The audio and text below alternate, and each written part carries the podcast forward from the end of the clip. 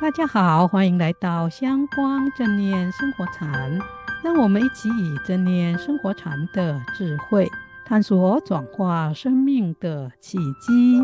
我是禅子，我是阿珍。今天的主题是有山有水更何忧，知足能令万事休。又到了每月一禅的时间。五月是一个温暖和美好的月份，在我们住的香光山上，不仅百花齐放、芳香四溢，更是色彩缤纷。就连山上的绿树都不让花朵独秀，以各种不同、深浅、浓淡的青绿颜色，把山中景色装点得好不热闹。哇，听了就让人心旷神怡，连我。都想上山去踏青了，就因大自然这么吸引人，怪不得疫情解封之后，一到假日就看到都市里的人往郊外跑。对啊，大自然真是一个大宝藏，它不仅创造了美景，具有疗愈身心的能量，更能以丰富的意象启发禅师和文人，书写出精妙的人生哲理和生命的体悟。我们这一次节目要介绍的禅诗，就跟大自然有关系。这是唐朝永明禅师的山居诗。这一些诗是禅师住在山里面，看到、感受到，还有发现到以及体悟到的生命丰美。大家不妨把这一些诗多念几次，细细品尝和体会。也许你下一次看到身边的花草树木、青山绿水等大自然的景象的时候呢，就会有不同的生命感悟。不过，在介绍这些山居诗之前呢，我们请阿珍帮我们介绍一下永明禅师。好的，永明禅师是唐末五代的人，俗家住在浙江海棠县，他同时被禅宗和净土宗尊称为祖师，这在佛教史上是很少见的。由于禅师提倡禅净双修，后代有很多禅师都受到他的启发，也重视禅净双修。另外，永明禅师一生传奇事迹很多，例如他十六岁的时候就能够读《法华经》，而且一目七行。每次读这个经的时候，羊群就会跪在地上。安静的聆听。禅师在家的时候也曾经当过官，但在三十三岁的时候决定放下世间荣华，到龙彻寺出家。出家了以后，他白天做执事，服务大众，晚上就修习禅定。禅师曾经到天台山的天柱峰休息禅定，传记中提到他的定力非常的深。小鸟都可以在他的衣角上筑巢。后来，永明禅师也到禅宗的法眼宗这一脉去学习参禅，并接受天台山德绍禅师的指导。有一天，永明禅师跟着大家一起出坡劈柴的时候，因为听到木材掉在地上发出的响声而开悟。从此以后，他更加精进。在禅修中，他看到观世音菩萨拿甘露水给他喝，之后他就得到了无碍的大辩才。讲经说法的时候都没有障碍。禅师后来在弘法的时候，会同时弘扬禅宗和净土宗，是因为他在读《大智度论》的时候，读到佛在世时，有一位樵夫想出家，但是佛陀的弟子目犍连尊者。以神通力看，他在过去八万四千劫中都没有跟佛结缘，所以没有答应。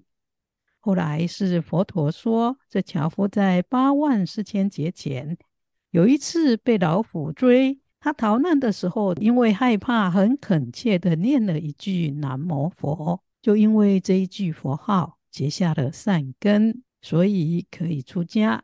永明禅师看到了这个故事以后，很有感触。他知道世间人因为业力的关系，很难出离生死轮回，就发愿印制很多念佛的小册子，鼓励人们礼拜和念佛。也因此，在他开悟要弘法的时候，他不知道是弘传禅法好呢，还是净土好，就在佛前抓阄决定，一个是一心专修禅定，一个是万善同归。结果他七次拿到的都是万善同归的阄，禅师就决定在教禅修的时候，也劝人念佛回向净土。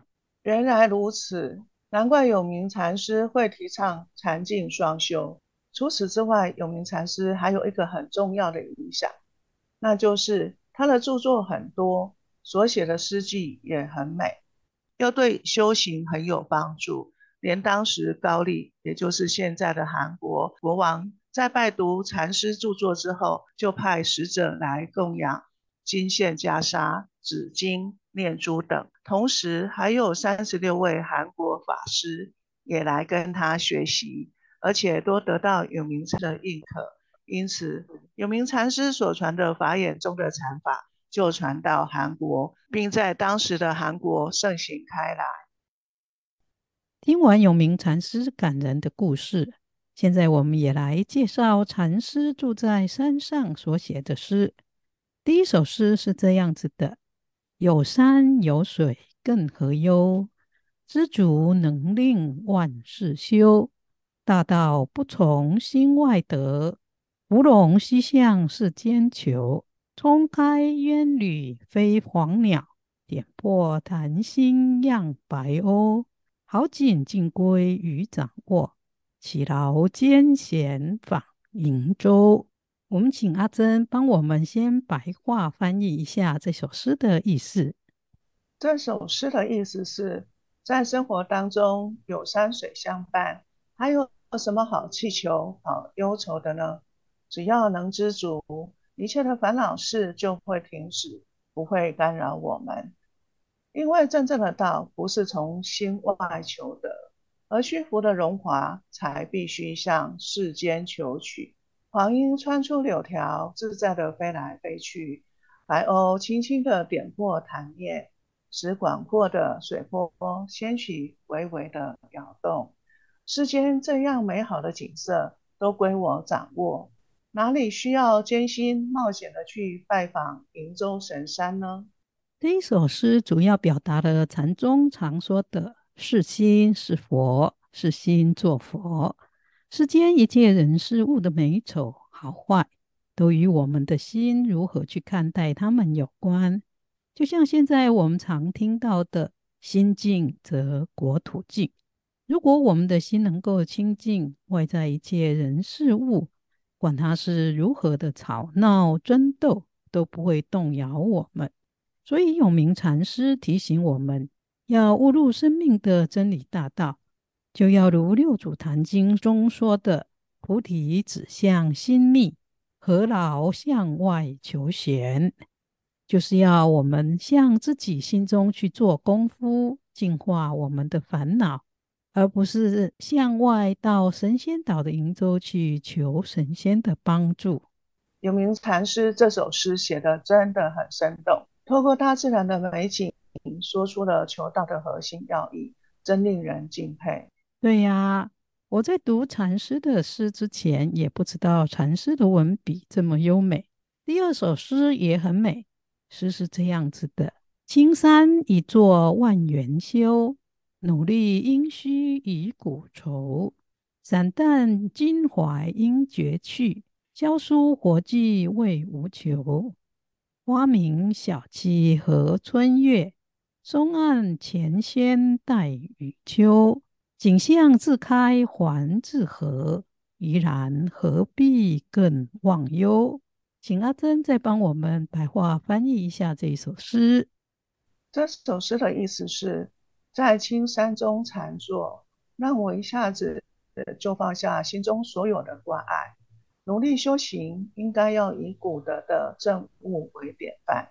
胸怀能这么悠闲自在，是因为断除乐趣的执着；减少生计，是因为对生活没有什么要求。春天看到小台阶旁明艳的花对向明月。秋天时，则看到窗前深绿的松树沾着秋天的雨珠。这些不同的景色自己盛开，也自己闭合。所以，我们心悦自得的当下，哪还需要再求忘忧呢？这首诗是与《六祖坛经》中说的“无念、无相、无住”是相应的。《坛经》说：“无念是于念而无念，无相是于相而离相，无住是于诸法上念念不住。”意思是说，无念不是什么念头都没有，而是有了第一念以后，不生起第二、第三念，念念一直相续下去。比如看到茶杯的时候，知道是茶杯就好了，不要再去想这是谁的，乱放在这，专门制造麻烦等等念头。而无相是对外在的色相都生出分别评价的第二念，想着这是美的，那是丑的，我要这个，不要那个。而无助就是在一切事物上不去著着执取之念。这样就可以不被一切万法所捆绑住。所以诗中第一句说：“青山一座万缘修。”为什么可以万缘修？就因为不住色身香味触法而生起心，不执相，不着念，也不著着在这些色身等事物上。著着执相，让分别妄想的心一直相续下去。而第二句努力应须与古愁。强调修行要以古德为楷范，就是要跟古德一样开悟正果。而要达到这个目标，同样就是要无念、无相和无住。第三句和第四句的散淡襟怀应绝去，消疏活计谓无求，讲的是于一切世间的种种声色事物无念，即不生执取之念想。而花明小妾和春夜，松岸泉仙待雨秋，景香自开还自合，怡然何必更忘忧？是无相和无助的说明。